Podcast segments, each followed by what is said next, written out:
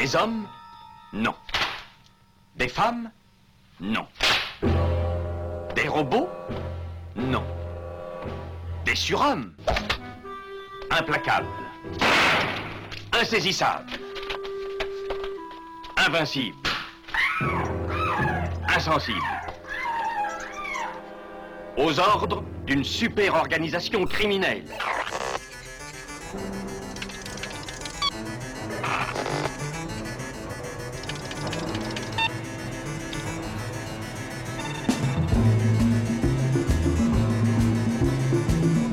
Rien n'est impossible pour... Culture prohibée. Bienvenue pour ce nouvel épisode de Culture Prohibée. Culture Prohibée, c'est l'émission hebdomadaire de la culture planète du Ciboulot, coproduite par Radiographite, graphite.net, et animée par l'équipe des films de la Gorgone, les films de la Gorgone.fr. Culture Prohibée, c'est aussi un profil Facebook et un podcast, disponible sur différentes plateformes. Tous les détails sont sur le blog de l'émission, culture-prohibée.blogspot.com. Tout a commencé ici, en Italie, à l'ombre du mont Viso. Antonio, imbécile.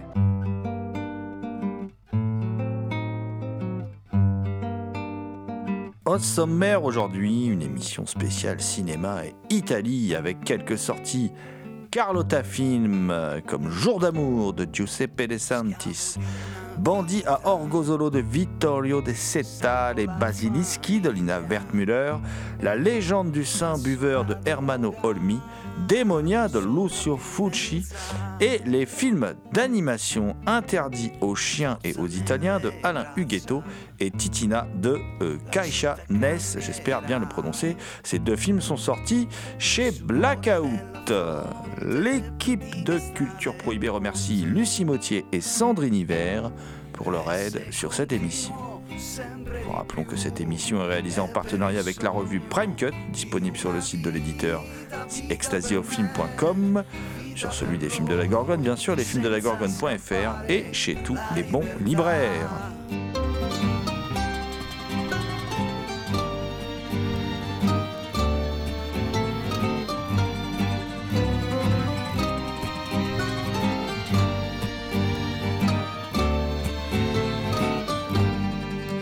Pour causer cinéma et Italie et regard de cinéaste sur l'Italie, je suis accompagné euh, de deux personnages qui vont nous livrer leur regard et leurs avis acérés, bien sûr, sur les films que nous allons évoquer.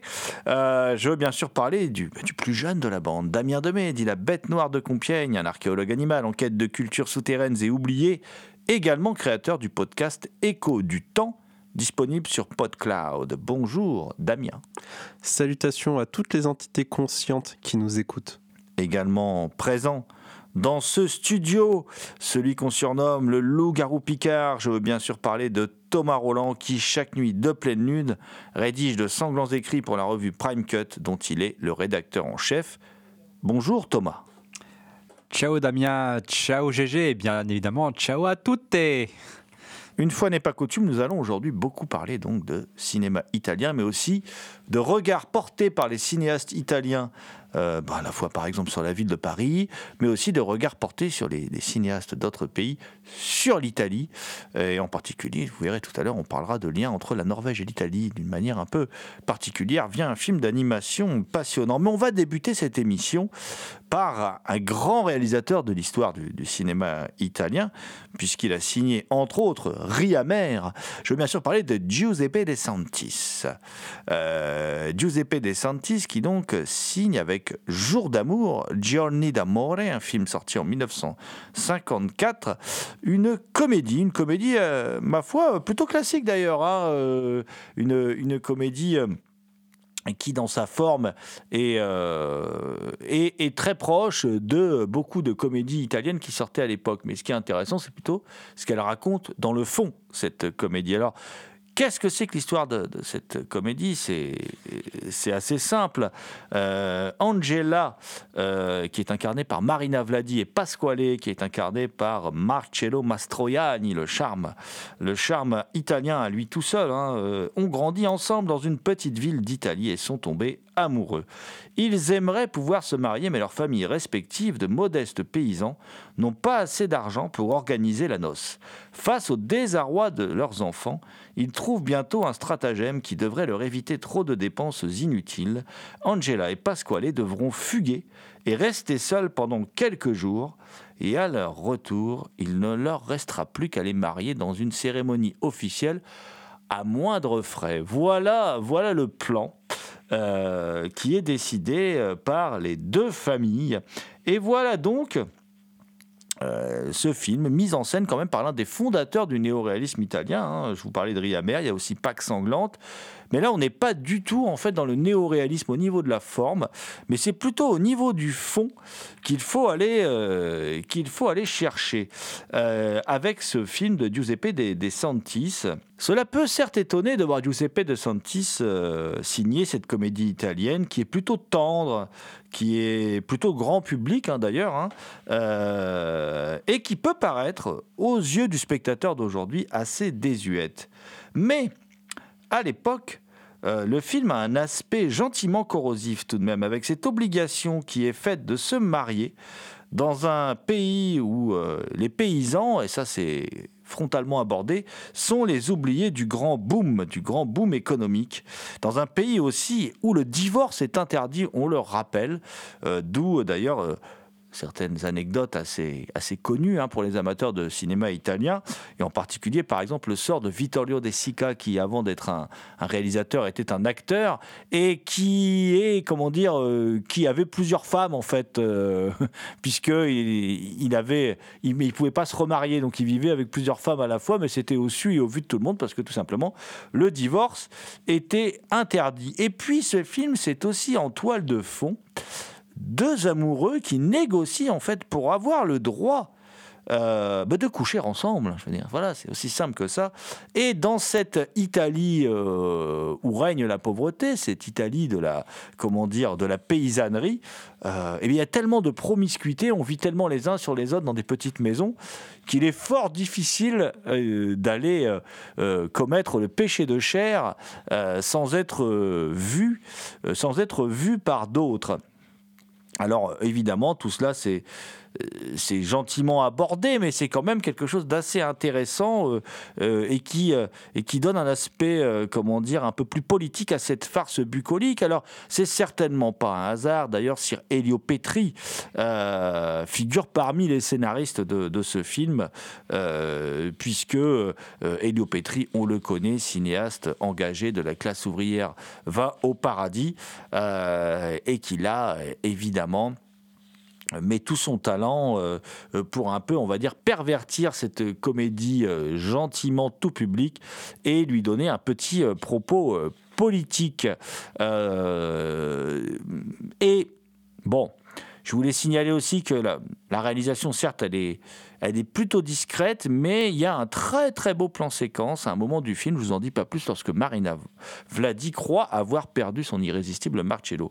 Donc euh, un film modeste pour moi, mais c'est un film modeste dans le bon sens du terme, qui est ce jour d'amour de, de Giuseppe De Santis, un film particulièrement euh, charmant, je crois que c'est le terme qui va, euh, qui va, qui décrit parfaitement ce film, et donc que je vous invite à voir et qui est sorti chez Carlotta Film, Jour d'amour de Giuseppe De Santis.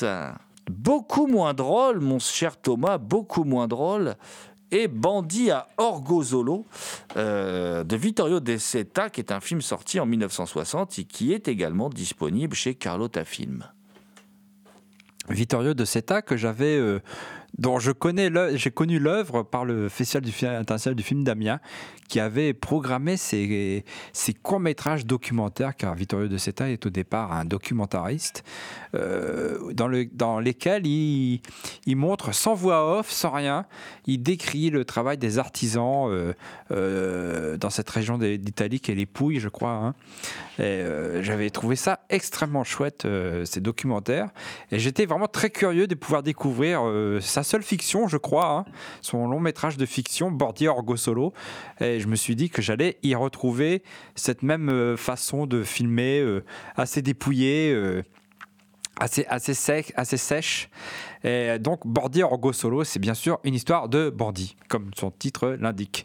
Ça se situe dans les Pouilles et il y a euh, Michele qui, euh, élève des chèvres avec son petit frère euh, dans les montagnes des Pouilles et il euh, a le malheur de croiser le chemin d'une bande de voleurs de cochons.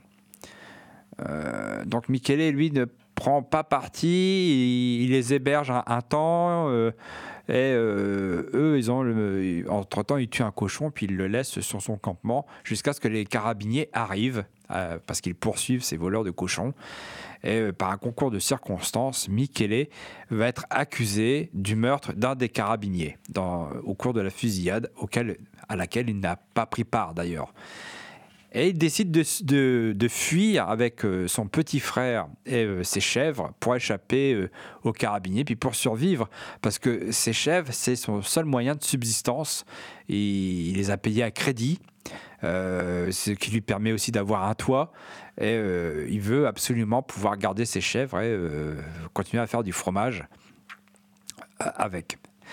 Euh, donc on retrouve, euh, on retrouve cette même mise en scène euh, très réaliste chez Vittorio De Seta dans Bordier Orgo Solo. Il y a très peu de musique. D'ailleurs, quand il, quand il y a de la musique, elle est très bien utilisée. Et il décrit très bien la situation de, de ce personnage qui en fait est, est acculé dans ses derniers retranchements. Il montre très bien la, pauvreté et comment on peut, on peut tomber d'un euh, d'un état à l'autre, c'est-à-dire de la de comment on peut être considéré comme malhonnête, un criminel du jour au lendemain, dans ce pays où, comme ils le disent au début du film, euh, il n'y a pas vraiment de loi en fait. Et moi, je trouve que c'est vrai, j'aime, vraiment beaucoup. C'est pas du tout spectaculaire, c'est pas du tout sensationnaliste. Euh, et je retrouve vraiment le Vittorio de Seta documentariste euh, dans ce film. En plus, il y a une, lumière magnifique. La lumière est superbe. Euh, il y a des plans nocturnes superbes. Euh, pour moi, c'est un très grand film à découvrir absolument. Pour être précis, Orgozolo, c'est en Sardaigne, Thomas. Euh, ça se situe en Sardaigne, euh, la Sardaigne qui est une région, la, ville la plus connue de Sardaigne c'est Bari en fait, euh, et qui est une région effectivement très très rurale, donc on peut facilement effectivement, euh, euh, comment dire, faire la confusion avec les Pouilles. Euh, et euh, Damien, toi, tu as vu aussi ce film euh, donc Bandit à Orgozolo de Vittorio De Seta, euh, qui est euh, disponible, qui est disponible chez Carlotta Film, accompagné d'ailleurs de pas mal de, bonus, mais on en reparlera peut-être Thomas, tu, tu veux peut-être en reparler après. À toi, mon cher Damien. Bandit à Orgozolo, c'est une très belle découverte car, comme tu l'as précisé Thomas, c'est un très très beau film en noir et blanc qui, a une caméra magnifique, qui montre des paysages somptueux et, et des personnages, euh, des portraits de personnages euh, plutôt intenses. On y suit une atmosphère d'un homme euh, assez solitaire. Il n'est pas vraiment solitaire vu qu'il y a lui et, son frère, mais il est plutôt isolé dans la situation dans laquelle il, se retrouve et au final on a un- une sorte de course-poursuite un peu particulier entre lui et ses bêtes et euh, les carabiniers euh, qui le poursuivent, une course-poursuite euh, qui est liée indirectement au brouhaha de la transhumance qu'il a avec ses bêtes. À chaque fois qu'il se déplace, on a ces cloches qui font beaucoup de bruit et qui, du coup, on entend essentiellement dans les situations où il doit partir assez précipitamment. Euh, c'est c'est quelque chose euh, qui relie indirectement en fait l'homme et, la nature. Et on enfin on a dit que c'était un film euh, réaliste mais il y a vraiment un côté très naturaliste qui en ressort. C'est une caméra très simple qui est liée je pense à son passé de documentaliste pour De Seta mais c'est vrai que c'est un film qui nous montre une Italie assez dure très rurale je dirais pas démunie mais avec une sobriété limite en fait. C'est ce qu'on voit au final dans le film, c'est qu'il il vit euh, d'une certaine façon, et ce que tu disais Thomas, et qu'il suffit d'un rien pour au final le faire totalement euh, basculer euh, bah, dans la pauvreté et indépendamment de lui au final dans le vagabondage. Et c'est un film qui présente aussi du- d'une manière particulière la, répercussion des, des troubles qui est causé en Italie, voire d'un certain cycle de violence. Au final, je trouve que c'est un film intimiste euh, qui nous fait rentrer dedans, pas rude mais euh, très beau. la photographie dont vous parlez depuis tout à l'heure, hein, qui est magnifique, hein, elle est signée Luciano Tovoli, que beaucoup d'a- d'admirateurs de cinéma fantastique connaissent pour être le directeur de la photo du Suspiria de Dario Argento. Euh, et c'est vrai qu'elle est sublime, que le film est d'une beauté plastique incroyable, que c'est un des fleurons du néo-réalisme italien. Je crois qu'il n'y a pas, il n'y a pas grand-chose à en dire de plus. Pour moi, c'est un quasi chef-d'œuvre, hein, c'est un immense film. Euh, et euh, le film a quelque chose de l'épure aussi, qui est très intéressant dans, ce qu'il raconte, parce qu'il peut être vu aussi presque comme un thriller, hein, comme un, road movie, un thriller, c'est très sec, il y a, une ambiance, euh, c'est pas très éloigné d'Anthony Mann d'ailleurs, par instant aussi, cette grande sécheresse, cette économie de, plans inutiles et de péripéties inutiles. Et il faut savoir qu'à l'époque, au départ, alors lui c'est un documentariste, Vittorio De Seta, il vient vraiment de la bourgeoisie et quand il découvre le lumpen prolétariat, quand il découvre ces oubliés du boom économique, ça fait le lien avec le film précédent hein, dont on vient de, parler à, l'instant. Euh, cette population, euh, et en particulier la population d'Orgozolo, euh, elle est euh, visiblement considérée comme une population qui subit euh, énormément euh, les conséquences d'une politique qui est désastreuse pour l'agriculture, pour les, pour les paysans. À tel point d'ailleurs qu'à l'époque, euh, il y a un, célèbre journaliste qui s'appelle Cagnetta qui écrit un texte justement sur Orgozolo et la situation des, euh, des paysans là-bas et sur la quasi-guerre qui leur est faite par l'État. Et à l'époque, ça ne plaît pas du tout au ministre de l'Intérieur, Mario Scelba, qui attaque en justice Franco Cagnetta et les co- co-directeurs donc, de Nuovi Argomenti, qui est la, revue pour laquelle le, le journal euh, pour lequel il travaille. Donc il y a un vrai fond social euh, à cette histoire. C'est nourri de véritables témoignages. C'est joué par des acteurs du cru qui ne sont pas des acteurs professionnels, qui sont tous très bons, hein, qui sont tous aussi très. euh, très comment dire très réaliste. Il faut savoir qu'au départ, il fait appel à toute la fine fleur de la gauche intellectuelle, euh, à savoir Alberto Moravia, euh, qu'on connaît plus pour le mépris euh, de ce côté-ci des Alpes, et à Franco Solinas, immense scénariste de gauche, qu'on connaît euh, ce scénariste pour euh, Quemada, la bataille d'Alger, les westerns de Sergio Solima. Et quand il reçoit tout ça, Vittorio De Seta, il met tout à la poubelle. Il veut, c'est trop, c'est trop bavard pour lui. Il y a trop de dialogue, c'est trop dialogué. Il veut pas un pensum verbeux, il veut quelque chose d'efficace. Et effectivement, son film confine à l'épure.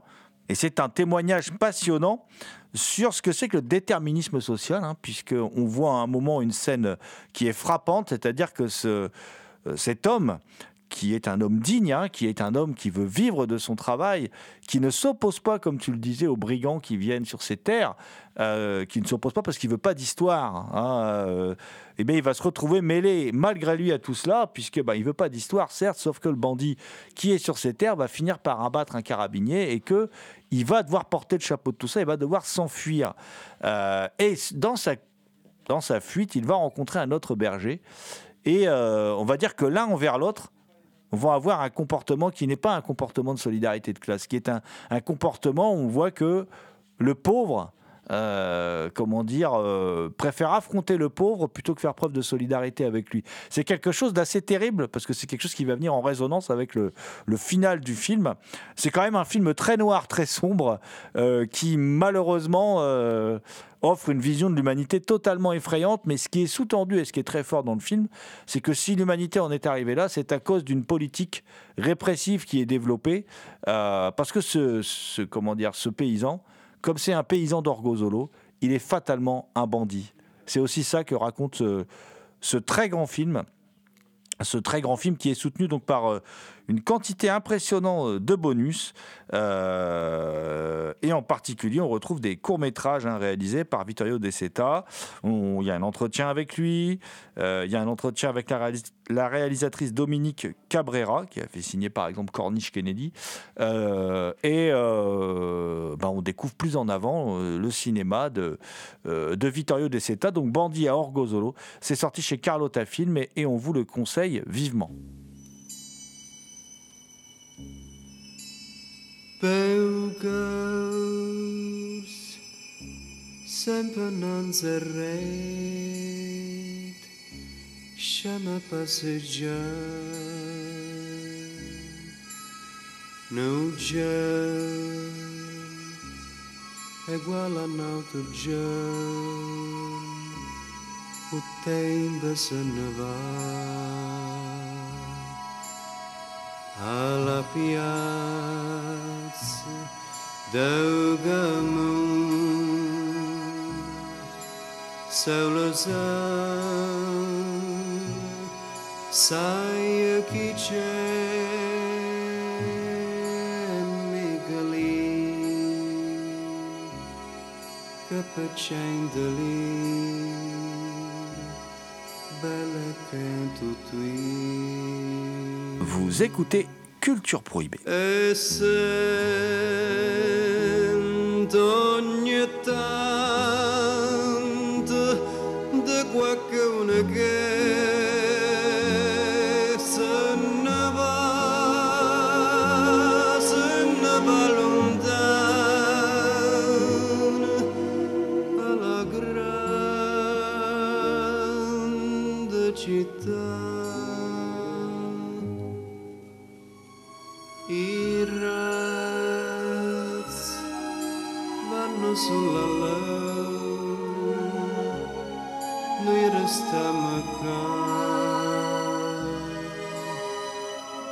Logos, Semper Nanzaret, Shema passeggiare alla piazza d'Ogonon, solo sai.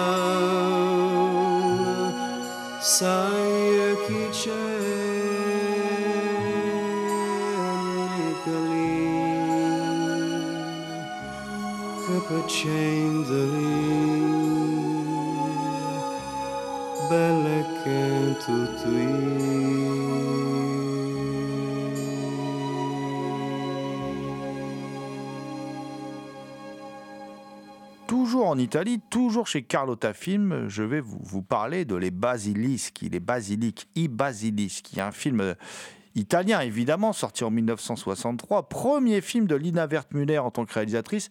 On a déjà longuement parlé de Lina Wertmüller dans cette émission, parce que Carlotta a déjà sorti des films de, euh, de cette réalisatrice culte, alors culte pour surtout un, film qui s'appelle Mimi Metallo, Blessé dans son orgueil, qui est un, grand classique du, cinéma italien, euh, qui avait aussi réalisé un western sorti chez Artus Film, Belle Star Story, dont on avait parlé, un, un western féministe, c'était assez, assez étonnant.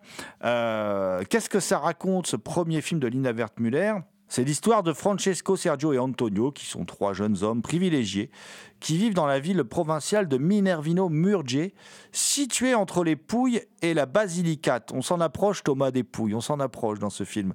Euh, le film, c'est un portrait de leur vie trop imprégnée d'apathie, de provincialisme. Et en fait, euh, ils ils sont partagés entre l'envie de quitter leur province pour aller, euh, comment dire, euh, tenter leur chance à la ville, pour aller découvrir le monde, ou bien de rester, euh, de rester chez eux, de rester apathiques, de rester dans leur, dans leur petite province et de ne jamais voir leurs ambitions, pour peu qu'ils en aient, se réaliser. Euh, et en fait, vont-ils aller, par exemple, vont-ils aller pour un d'entre eux à l'université de Bari, par exemple? Donc euh, voilà un peu le- ce, que raconte, euh, ce que raconte ce film, qui, est vraiment tourné sur les lieux mêmes, hein, qui est tourné à Minervino Murge et à Spinazzola dans les Pouilles, et à Palazzo San Gervasio dans la Basilicate. Alors, euh, c'est euh, les Pouilles, c'est important que Lina Wertmüller ait filmé dans les Pouilles parce que c'est la région en fait dont est originaire son propre père. Euh, en fait, là aussi, les acteurs ne sont pas professionnels, sont des gens du cru. C'est un point commun, en fait, avec le film de Vittorio De Seta dont, dont on vient de, parler. Alors, la différence près, là, c'est qu'on est dans une vision cinématographique un poil plus classique, euh, puisque euh, on- n'est pas euh, dans une vision aussi, comment dire, réaliste que celle choisie euh, euh, par Vittorio De Seta, et on est dans une narration aussi plus ambitieuse, puisqu'on est dans ce qu'on appelle un film choral, c'est-à-dire qui met en parallèle les destinées de, de plusieurs personnages. et qui reprend en fait euh, qui reprend en fait là aussi une thématique qu'on a dans Bandit à Orgozolo, euh, mais qui est traitée là de manière différente. Euh, c'est le traditionnalisme de certaines régions d'Italie, euh, le côté, comment on peut dire, qu'on voit dans plein de films, qu'on voit même dans La Longue Nuit de l'Exorcisme de, de, de, Fulci par exemple, qui est cette Italie rurale, cette Italie oubliée du boom économique, et cette Italie qui est, comment dire, coincée comme ça, dans, dans, dans à l'étroit dans ses, dans ses traditions, dans ses préjugés, dans ses partis pris, et qui voit en plus, on, peut, voir hein, un grand sexisme, on peut voir des, conflits, euh, des conflits de classe s'y dérouler. Tout cela, euh, tout cela, c'est dans le, le film, hein, euh, et le film, il partage aussi un point commun avec le film de, Vittorio De Seta, c'est qu'il il est éclairé par un grand directeur de la, photographie, puisque c'est Gianni Di Venanzo, qui a beaucoup travaillé avec Michelangelo Antonioni, euh, Le Cri, La Nuit, L'Éclipse, qui a beaucoup travaillé avec Francesco Rosi, euh, qui a beaucoup travaillé avec Fellini sur 8 et demi, euh, par exemple. Donc, euh, il on, on- tente de donner, euh, avec différents cadrages et tout, un petit côté presque reportage photo euh, à ce film, mais qui néanmoins euh, est très différent de l'aspect néo-réaliste et rigolo. C'est différentes façons en fait de, vouloir être réaliste. Euh, le, film de, comment dire de euh, de Lina Wertmüller, on sent beaucoup plus. On sent beaucoup plus, euh, comment dire, la- l'aspect euh, euh, travaillé, l'aspect cinématographique, alors que dans le film de De Seta, on sent qu'il vient vraiment du documentaire, quoi. C'est assez clair. Et pourtant, c'est incroyablement mis en scène aussi, hein, d'ailleurs. hein. Mais on sent un plus grand réalisme chez, chez De Seta. Et cette thématique qui fait de Minervino Murger une sorte d'aimant, euh, qui, fait qu'il y a une sorte de déterminisme lié à la classe sociale, rejoint aussi énormément, évidemment, euh, le film de De Seta. C'est une, c'est une thématique qui traversait à l'époque euh, énormément le, le, cinéma, le cinéma italien. Et évidemment, le, propos du film, et qui est à mon avis intéressant et qui est à mettre en parallèle avec le, travail fait par Vittorio De Seta, le travail de Lina Wertmüller, euh, c'est cette paralysie en fait d'une certaine Italie qui a été laissée de côté et qui n'arrive plus après à se développer, qui n'arrive plus à, sortir de, sa condition, de sa situation. Et donc cela donne un film, Les Basilischi, c'est sorti chez Carlotta, un grand film à voir, même si euh, il faut voir les deux, moi je trouve qu'il faut voir les deux à la suite, euh, pour vous faire euh, une idée de la situation du, du sud de l'Italie à l'époque. Il faut voir donc ces deux films sortis chez Carlotta. Film Bandit à Orgozolo de Vittorio De Seta et euh, de Lina Wertmüller, Les Basilischi. Ça, c'est chez Carlotta Film. Donc, je viens de le dire. Et toujours chez Carlotta Film, mon cher Thomas. euh, un film un peu particulier, là, de, celui qui a été, euh, pendant un moment, considéré comme le. comment dire l'avenir du cinéma italien et qui et qui est retombé dans l'oubli derrière Hermano Olmi et en 88 il signe une adaptation de, de la nouvelle euh, de Joseph Ross, euh, La légende du Saint-Buveur. Euh, quand on sait que Joseph Ross, immense euh, auteur, euh, est mort euh, clochard dans les rues parisiennes, je crois, enfin dans un, dans un destin qui est assez proche là, du, du personnage du, du- film principal, ça interroge. Et la légende du, du Saint-Buveur, mon cher Thomas, euh, ça raconte l'histoire d'un, vieux monsieur élégant qui, va choisir parmi plusieurs clochards qui peuplent les quais de Seine un certain Andreas Kartak, ancien mineur de, Silésie, qui, qui trimballe un secret terrible en fait qu'on va découvrir. Il lui remet 200 francs, et oui, soit 30 euros, mais à l'époque c'était des francs, hein, les jeunes, euh, qu'il doit rapporter le dimanche matin après la messe à l'église Sainte-Marie des Batignolles, où se trouve la statue de Sainte Thérèse de Lisieux. Et ce prêt, en fait, euh, presque miraculeux hein, pour, euh, pour le personnage d'Andreas Kartak, va précipiter sa vie euh, et il va se mettre à rencontrer dans un laps de temps très court de nombreux personnages. C'est une sorte de version un peu trash du Noël, du Noël de Scrooge de Dickens. hein, c'est une sorte de fable un peu philosophique, mon cher Thomas. C'est un film assez étonnant de la part d'Hermano Olmi. Bon, je connais pas toute sa filmographie, mais il est surtout connu pour L'Arbre au sabot. hein. C'était, il parlait beaucoup de la paysannerie italienne. Son dernier film est un film sur, sur, les, migrants. C'était Le Village de Carton qui est sorti il y a quelques années. Et donc euh, là, c'est un film un peu à part. Euh, c'est un film euh, donc, qui se passe à Paris et avec une vision de Paris assez étrange. C'est un film qui, pour moi, est, plutôt euh, onirique, à la, voire à la limite du fantastique. Donc, euh, ce personnage euh, incarné par Rodger Hauer, avec ses 200 francs, bah, il va aller se faire une coupe de cheveux, il va aller boire un coup dans des bars, et il rencontre effectivement des gens, des gens qui lui proposent du travail, déménager un appartement. il, il va faire des rencontres étranges comme ça. Et il y a une vision assez à la limite du cliché de Paris. On voit des gens avec des bérets, enfin, tel que les Américains nous imaginent en fait. hein. Mais euh, il il y a cette vision de Paris, mais je pense que c'est, en même temps, c'est voulu. Je pense que c'est euh, que c'est parfaitement conscient de la part d'Hermano Olmi, parce que c'était quand même, c'est quand même pas un con, Hermano Olmi, hein, quand on voit ses films.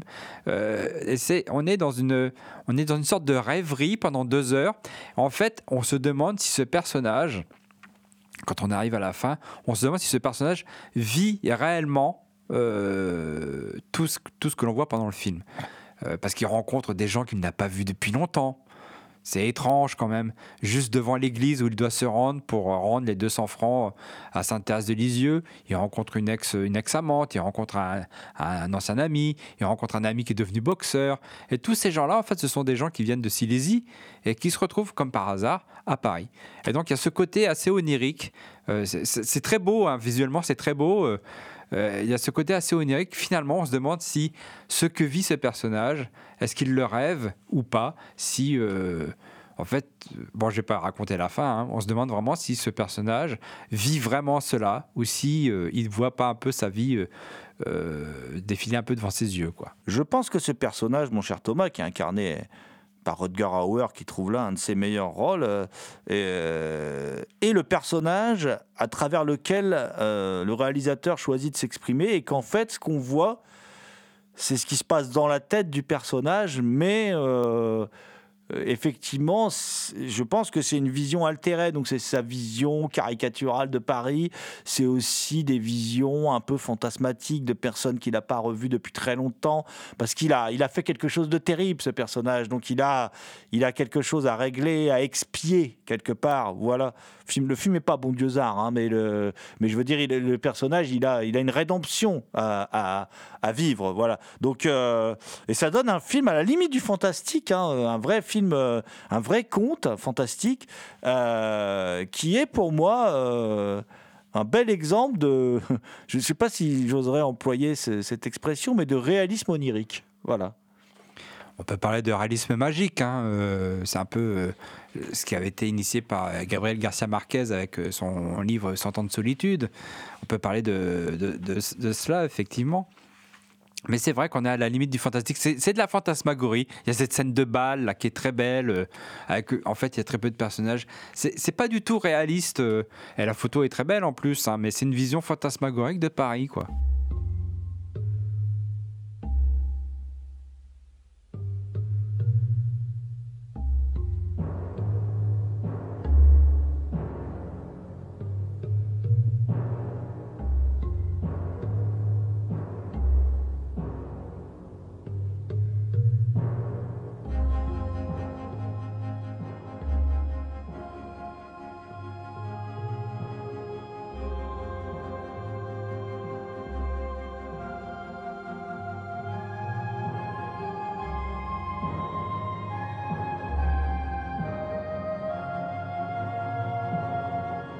Écoutez Culture Prohibée spéciale Regard sur l'Italie.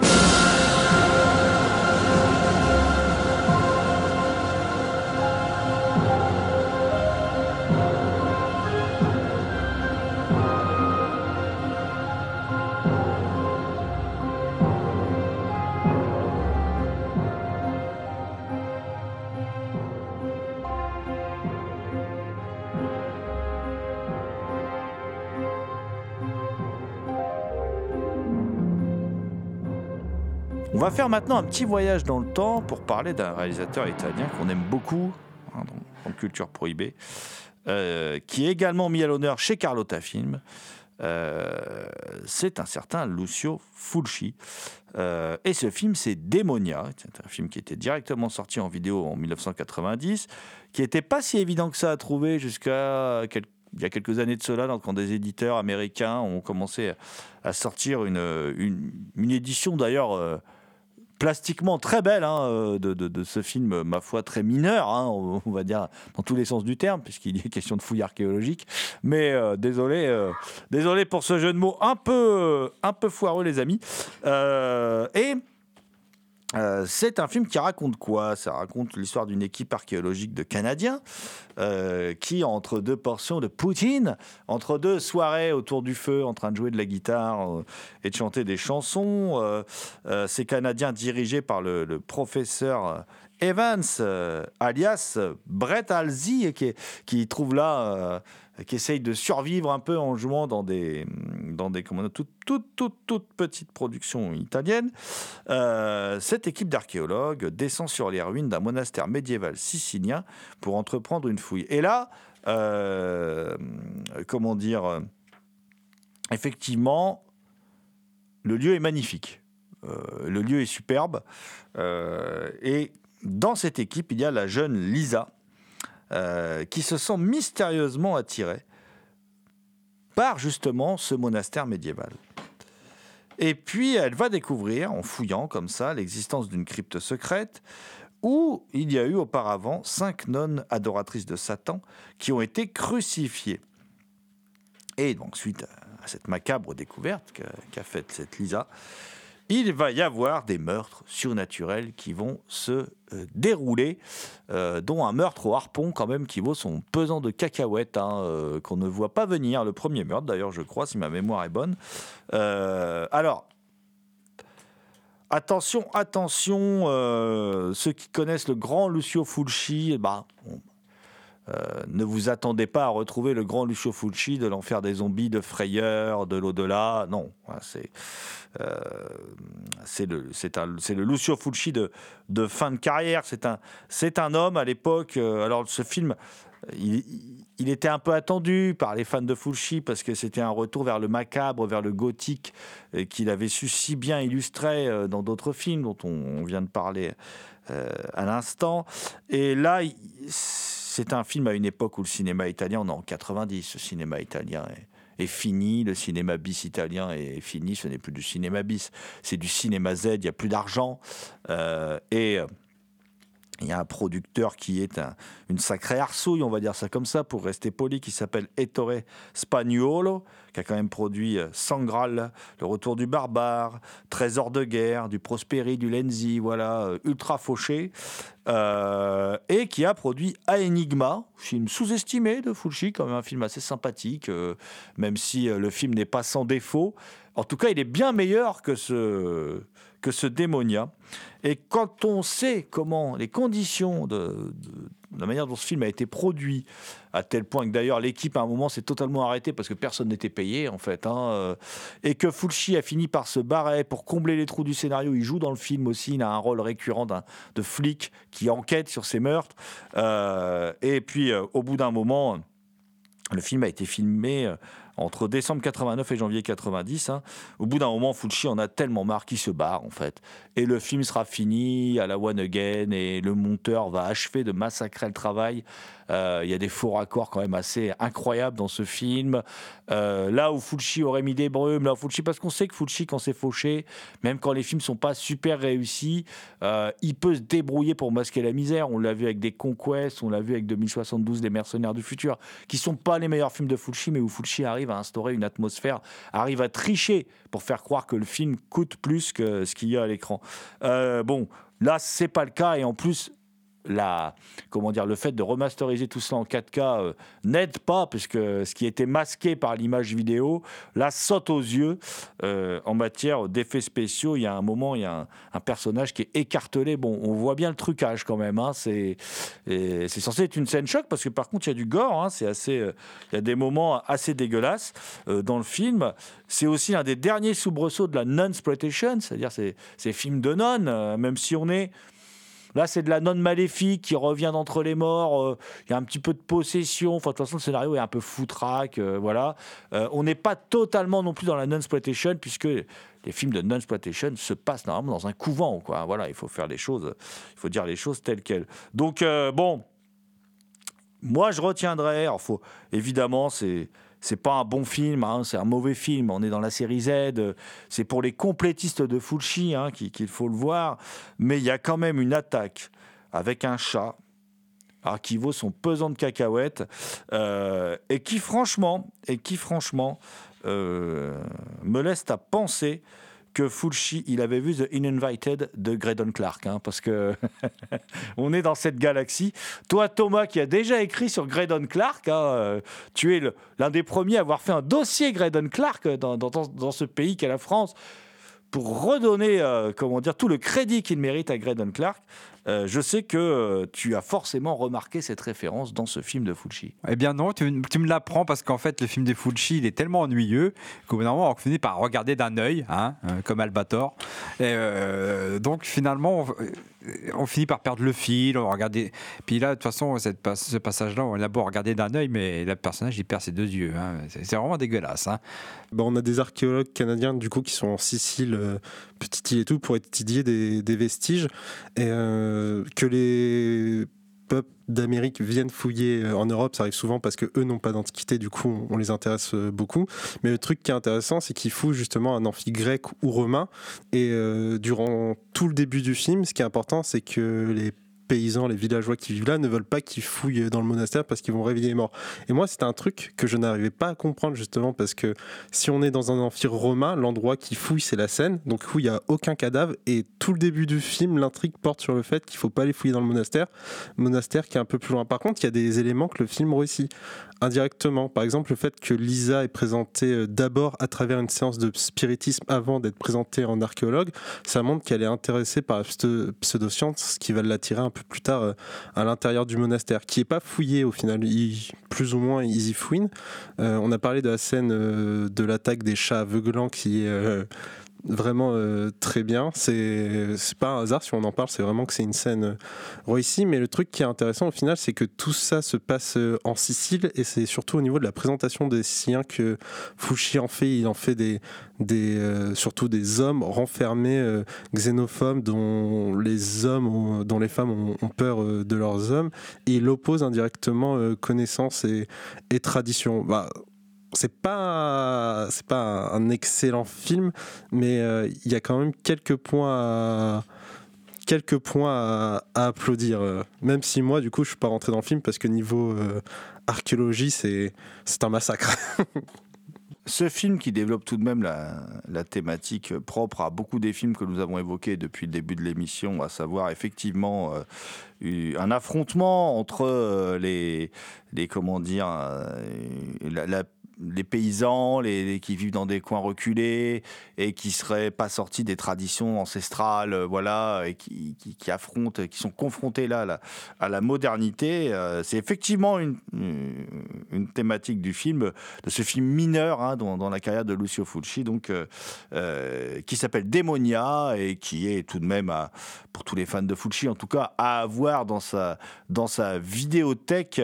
Euh, mais ne vous attendez pas à un chef-d'œuvre, loin de là. Voilà, c'est sorti chez Carlotta Film. On va quitter Carlotta Film maintenant pour euh, terminer l'émission avec deux films d'animation. Deux films d'animation qui ne sont pas d'ailleurs spécialement euh, italiens. Il y en a un qui est franco-italo-suisse, qui est réalisé par Alain Huguetto, qui est un réalisateur français d'origine italienne euh, et qui est sorti en salle début 2023. Ce qui me fait dire que quand même, en 2023, euh, bah, parmi les, les meilleurs films sortis. Euh, Il y a des films d'animation. Il faut croire que la, la comment dire, euh, la créativité aujourd'hui se niche beaucoup en termes de mise en scène dans le cinéma d'animation, euh, puis- puisque si l'on prend le Spider-Man Across the Spider-Verse, c'est tout simplement pour moi un des meilleurs films de l'année, et Interdit aux chiens et aux Italiens était également un des meilleurs films. Euh, sorti en, en 2023. Euh, c'est un film très singulier euh, qui raconte dans, sa forme, hein, qui raconte la propre histoire d'Alain Huguetto, enfin pas sa propre histoire, mais plutôt l'histoire de sa famille. Il retrace le parcours de ses grands-parents.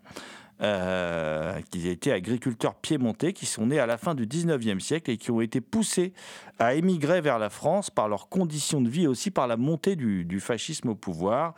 Euh, un magnifique, je trouve, un hommage poétique aux, aux immigrants euh, transalpins.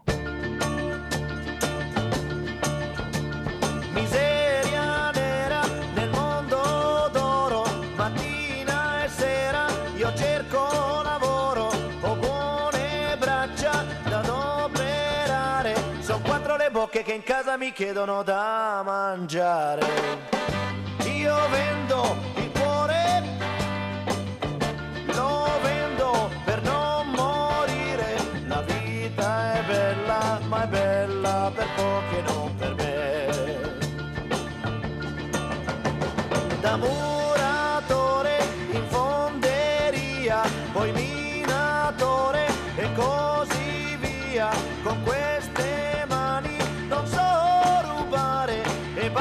porta di tutti chiedendo da lavorare. Io vendo il cuore, lo vendo per non morire. La vita è bella, ma è bella per pochi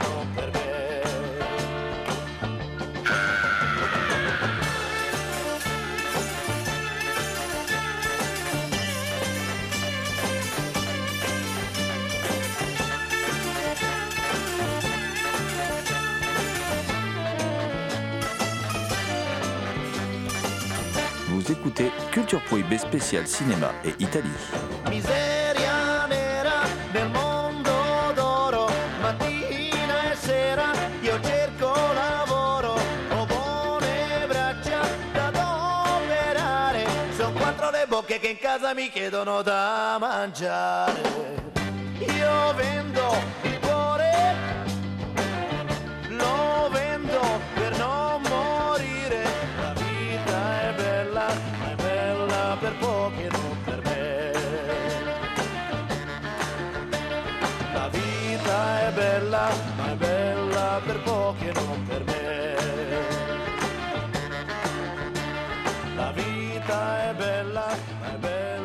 totalement d'accord avec toi, Jérôme. On a eu deux films d'animation assez monstrueux et interdit aux chiens et aux Italiens, euh, même s'il a fait moins de, bruit, en fait totalement euh, partie. On a affaire à un film d'animation euh, en volume, euh, en stop motion, si vous voyez plus facilement avec ce terme, qui a un énorme coup de cœur et qui a la force, déjà dans son animation, d'être assez particulière, vu que bah, le réalisateur a une interaction avec les figurines, c'est-à-dire qu'on voit ses mains, c'est lui qui fait le narrateur. Il y a même un moment où euh, son père qui vient de naître, euh, du coup, dans le film d'animation, euh, est un peu trop agité et du coup, son grand-père demande à l'animateur, du coup, de garder son père. qui bouge beaucoup. Ça fait très méta, mais en soi, le film est, très simple. C'est un film court et ça fait du bien parce que en peu de temps, il arrive à être efficace et à nous prendre.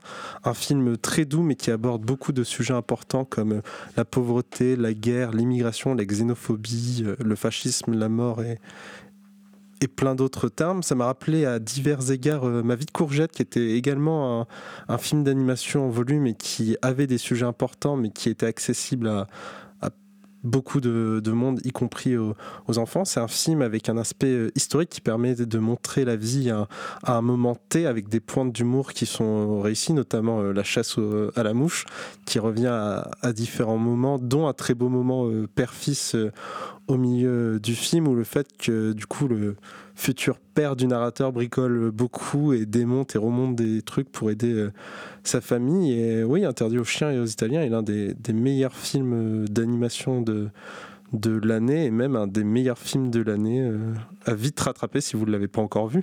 Oui, donc interdit aux chiens et aux Italiens, qui est, je le rappelle, disponible chez Blackout, et qui a aussi la particularité, euh, mais Thomas va peut-être nous en parler, moi ce que j'aime bien, c'est de mélanger aussi des, matières, et par exemple Alain Huguetto est allé euh, dans, dans, comment dire, euh, dans la, en Italie, euh, à l'endroit où vivaient ses grands-parents, par exemple, il a ramené des châtaignes, et il utilise ces châtaignes pour constituer le, décor de son propre film, euh, euh, mélangeant les volumes sans se soucier du moindre réalisme, puisque de toute façon tout cela est assez, est assez poétique. C'est une des nombreuses originalités de ce film passionnant, Thomas. Effectivement, il, mélange les matières, il mélange les différentes formes d'animation, euh, mais aussi il, mélange aussi les, tonalités, les genres, parce qu'il aborde quand même euh, un sujet euh, qui est toujours d'actualité, c'est-à-dire l'immigration. Il arrive à désamorcer le drame par, l'humour, par l'humour, par la, poésie. Et, et c'est aussi un film qui rappelle qu'on n'immigre pas. On ne migre pas par plaisir, on migre aussi parce que parfois on y est forcé, pour des raisons de pauvreté, pour des raisons de guerre, et aussi que parfois euh, le pays qui accueille les migrants est bien content de les trouver pour leur donner du, du, des boulots que les gens du coin ne veulent pas faire. On va rester chez Blackout pour parler du, dernier film de cette sélection euh, pour cette émission spéciale Cinéma et Italie. Et là, on va, on va, on va parler d'un film norvégien de Kaisa Ness. J'espère que je le prononce bien. hein.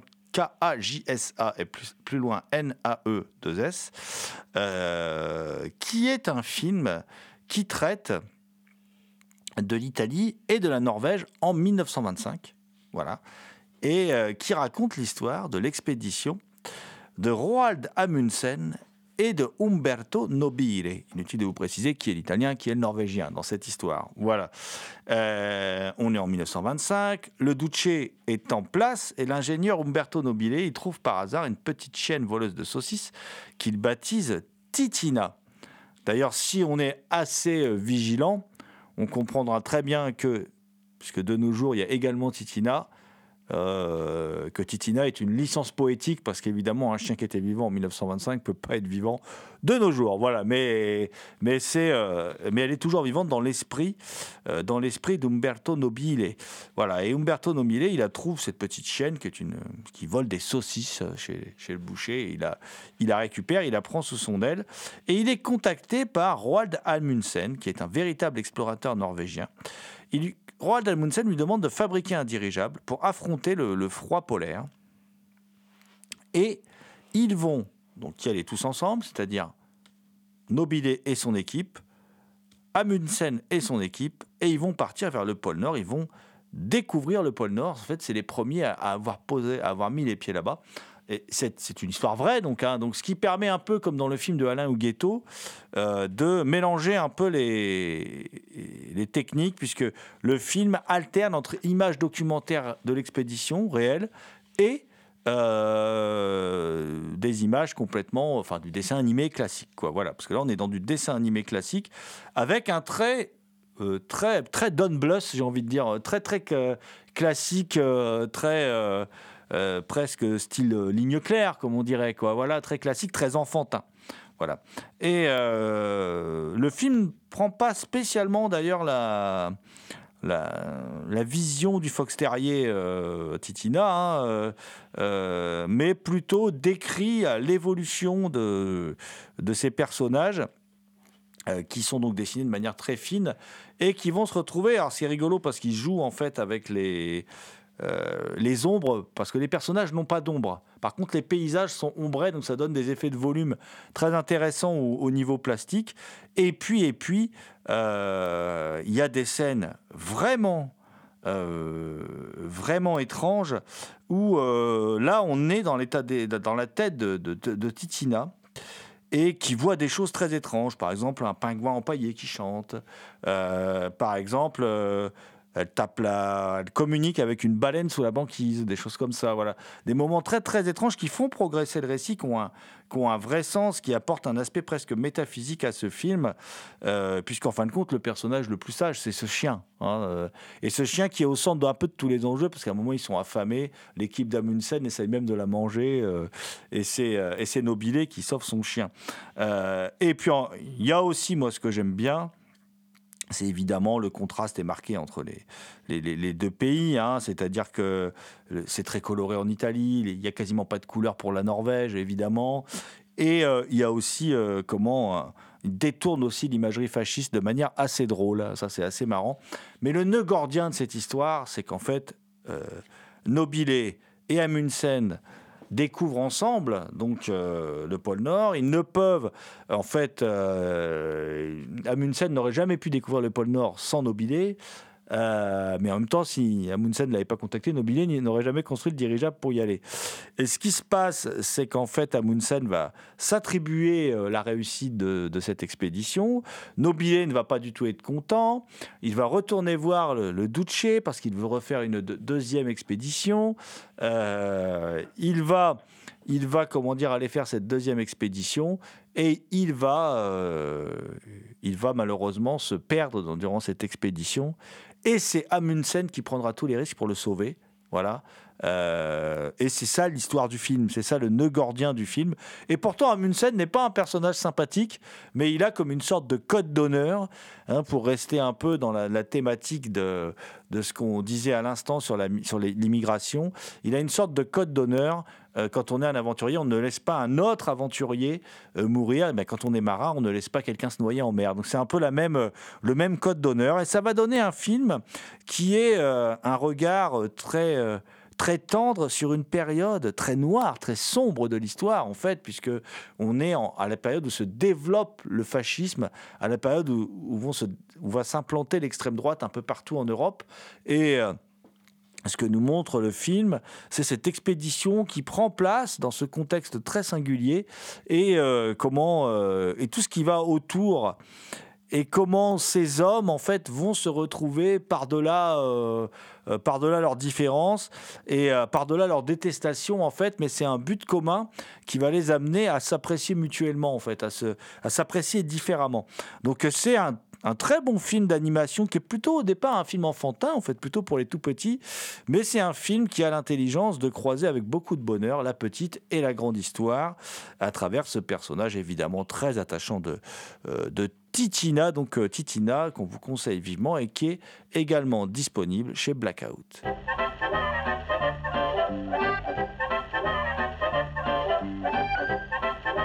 C'était Culture Prohibée, une émission réalisée en partenariat avec les films de la Gorgone et la revue Prime Cut. Culture Prohibée est disponible en balado-diffusion sur différentes plateformes. Toutes les réponses à vos questions sont sur le profil Facebook et le blog de l'émission culture-prohibée.blogspot.com.